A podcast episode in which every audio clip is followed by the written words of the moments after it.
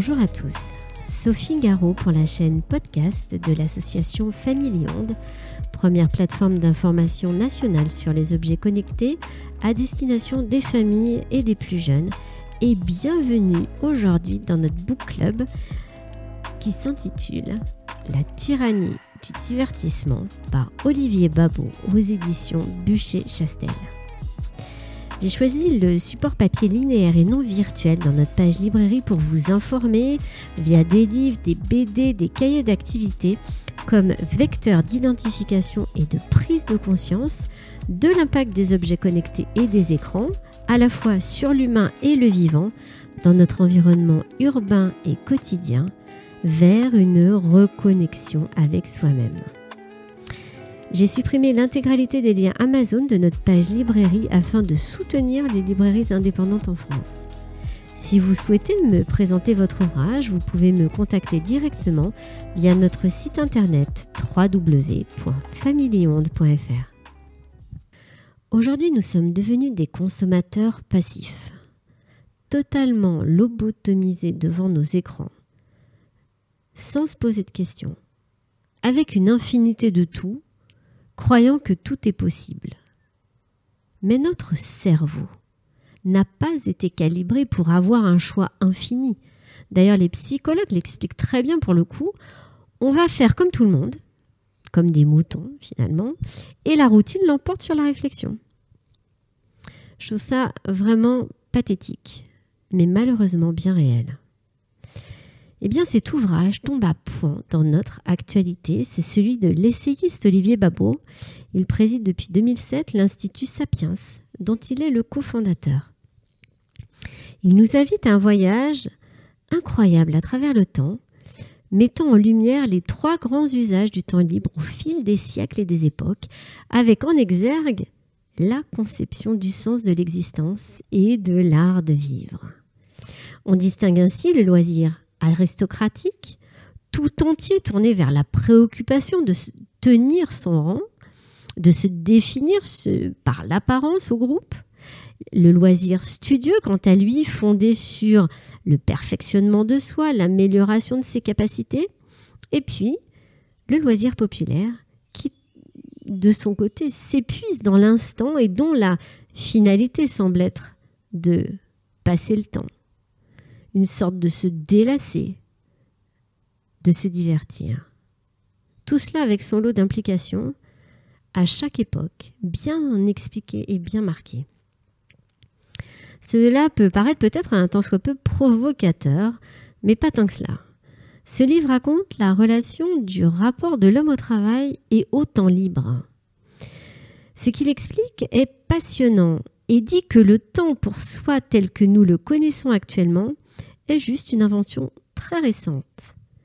Le temps libre était vécu différemment quand l'homme était chasseur-cueilleur, mais ce temps était donné au groupe.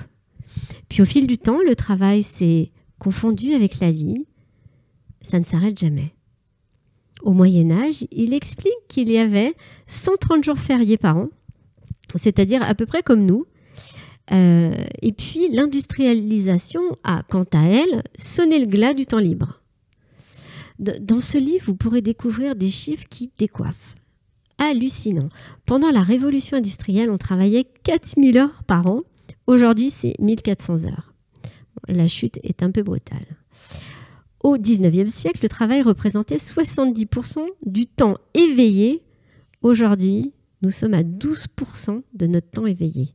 On n'a jamais aussi peu travaillé en France. On se retrouve, pour le coup, avec beaucoup de temps pour soi. Et le drame dans tout ça, c'est que nous ne sommes pas préparés et que c'est un piège pour notre société. D'ailleurs, on peut même le constater euh, rapidement autour de nous. Aujourd'hui, notre vie est du loisir dans lequel on va insérer des moments de travail et non plus comme avant, une vie de travail où l'on insérait des loisirs. Olivier Babot décrit un phénomène très intéressant dans le sens où le travail devient de moins en moins central. Il suffit de se rendre compte qu'il y a une sorte de désaffection du travail. Cette perte de sens contamine aussi notre temps de loisir. Le travail a laissé une sorte de vide que beaucoup d'humains n'ont pas appris à combler. L'auteur d'ailleurs le qualifie de gaspillage avec ses réseaux sociaux, TikTok, Netflix et, bien d'autres. Ce n'est pas bien beau de voir tout ça. Et en même temps, ça ne remplit pas notre connaissance, notre curiosité, faire travailler notre cerveau, euh, se poser des questions, prendre de la hauteur, prendre conscience de certaines choses. C'est bien pauvre et ça participe même à la perte du sens à l'apathie. Finalement, ce sont des loisirs qui ne construisent rien et qui n'apportent rien. Dans ce livre, il sépare bien les loisirs qui nous laissent vides et ceux qui nous transforment, comme les activités de qualité telles que la musique, le sport, la peinture, la vie sociale et associative, bien loin des réseaux sociaux. Ce qui sépare ces deux activités, c'est le goût de l'effort personnel.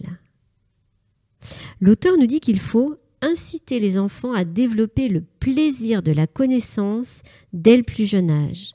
Le travail sur soi, c'est le meilleur travail que l'on puisse se rendre à soi-même, c'est celui qui fait que l'on ne travaille plus vraiment, car dans le travail, il y a du plaisir. En théorie, en pratique, c'est un petit peu plus difficile. Quand on peut allier les deux, évidemment, c'est l'idéal. Olivier Babot euh, explique aussi que c'est important de comprendre les loisirs. Il vaut mieux apprendre à profiter des loisirs que de se divertir pour oublier l'ennui. D'ailleurs, je rebondis dessus, j'ai enregistré pas mal de podcasts sur la relation à l'ennui, qu'est-ce que l'ennui nous apporte. Et euh, c'est plutôt du positif que du négatif, je ne vous en dis pas plus. D'ailleurs, je le rejoins tout à fait euh, et à tout point. Et ça peut être justement la clé pour comprendre ce qui se passe dans notre société. Il insiste aussi beaucoup sur les écrans, parlant même d'aliénation. Alors comment s'en sortir? La digitalisation galopante de notre société, avec du temps d'écran avec lequel nous sommes tous contraints pour quelconque raison et quelconque démarche, où le choc de simplification est devenu le choc de la difficulté et des complexifications, nous oblige à subir, on subit le temps, et en plus c'est du temps de mauvaise qualité. Donc du coup, on se retrouve à la fois influençable et influencé.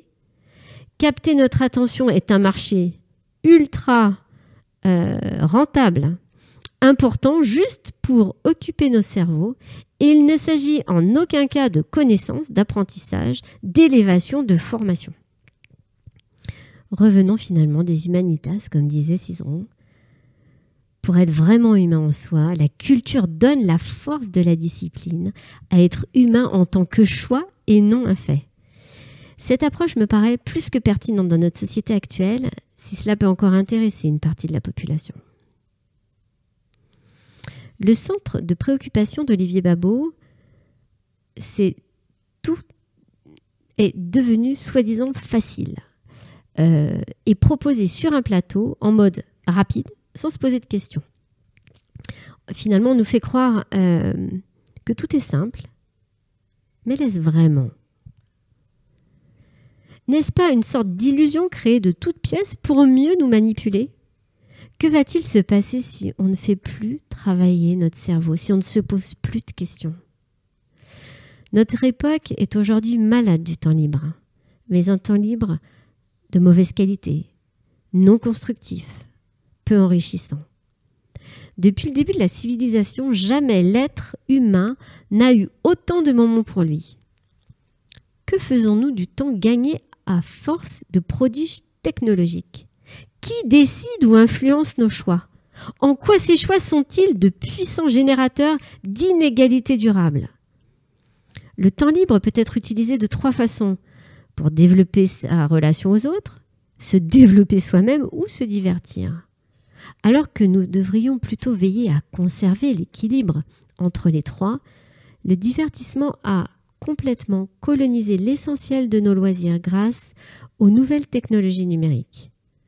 Le temps pour soi est ainsi paradoxalement devenu un temps sans soi, dilapidé, mal utilisé, et contrôlés par d'autres. La domination presque sans partage de l'écran sur notre vie éveillée en est la pure manifestation. Le drame est que le temps libre prépare le futur de nos inégalités. L'usage de chaque groupe social en fait, finalement, euh, c'est un élément déterminant de leur différence. Une fracture apparaît entre ceux qui ont une stratégie équilibrée d'utilisation du temps libre et ceux qui en sont totalement dépourvus. Eh bien, les premiers mettent à profit leur temps pour faire fructifier, directement ou indirectement d'ailleurs, leur capital social, économique. Les seconds se retrouvent otages d'un système dont ils sont la matière première et non les clients. Ce livre montre que nous traversons, sans nous en rendre compte, une crise du loisir qui est aussi porteuse de profonds désordres sociaux et politiques et qui marquera à jamais l'humanité. Olivier Babot indique aussi des façons concrètes de reprendre le contrôle de soi, d'arrêter de perdre son temps et de l'utiliser à bon escient. Je vous conseille vivement cet ouvrage euh, que j'ai lu, qui, m'a passionné, euh, que j'ai beaucoup recommandé aussi autour de moi, pour ouvrir encore un peu plus nos consciences et nos connaissances. Il est absolument passionnant et particulièrement instructif. Il est intéressant de prendre du recul afin de réfléchir à l'évolution des sociétés humaines au cours des millénaires, en particulier en matière de travail et de loisirs, et d'observer quels en sont les impacts sur l'humain. Tout cela pour vous dire qu'il me semble vital de ne pas perdre de vue le lien humain que l'on a avec nos proches et surtout nos enfants, car il n'y a que cela de vrai. Intuitivement, je me dis que si vous parvenez à garder un peu de recul, de lucidité, de distanciation, de prise de conscience, de connaissance par rapport à vos écrans et ces nouvelles technologies, eh bien, il est impératif de continuer à nourrir les liens qui nous unissent avec ceux que vous aimez. C'est un trésor qu'aucune invention ne peut vous enlever. Il peut donc être utile d'être attentif aux menaces et aux opportunités qui viennent, tant que vous n'oubliez pas de vivre avec ceux qui ont la chance d'être à vos côtés. Alors pensez par vous-même, c'est faire partie de la solution. Merci de votre écoute. Notre ONG est d'intérêt général. Vous pouvez nous soutenir sur www.familion.fr. Nos adhésions sont libres et on a vraiment besoin de vous. Si vous souhaitez organiser une conférence dans votre ville euh, pour présenter notre court métrage sur le thème Impact des écrans sur la relation parent-enfant, eh n'hésitez pas à nous contacter sur www.familion.fr. Je vous dis à très bientôt sur notre chaîne podcast.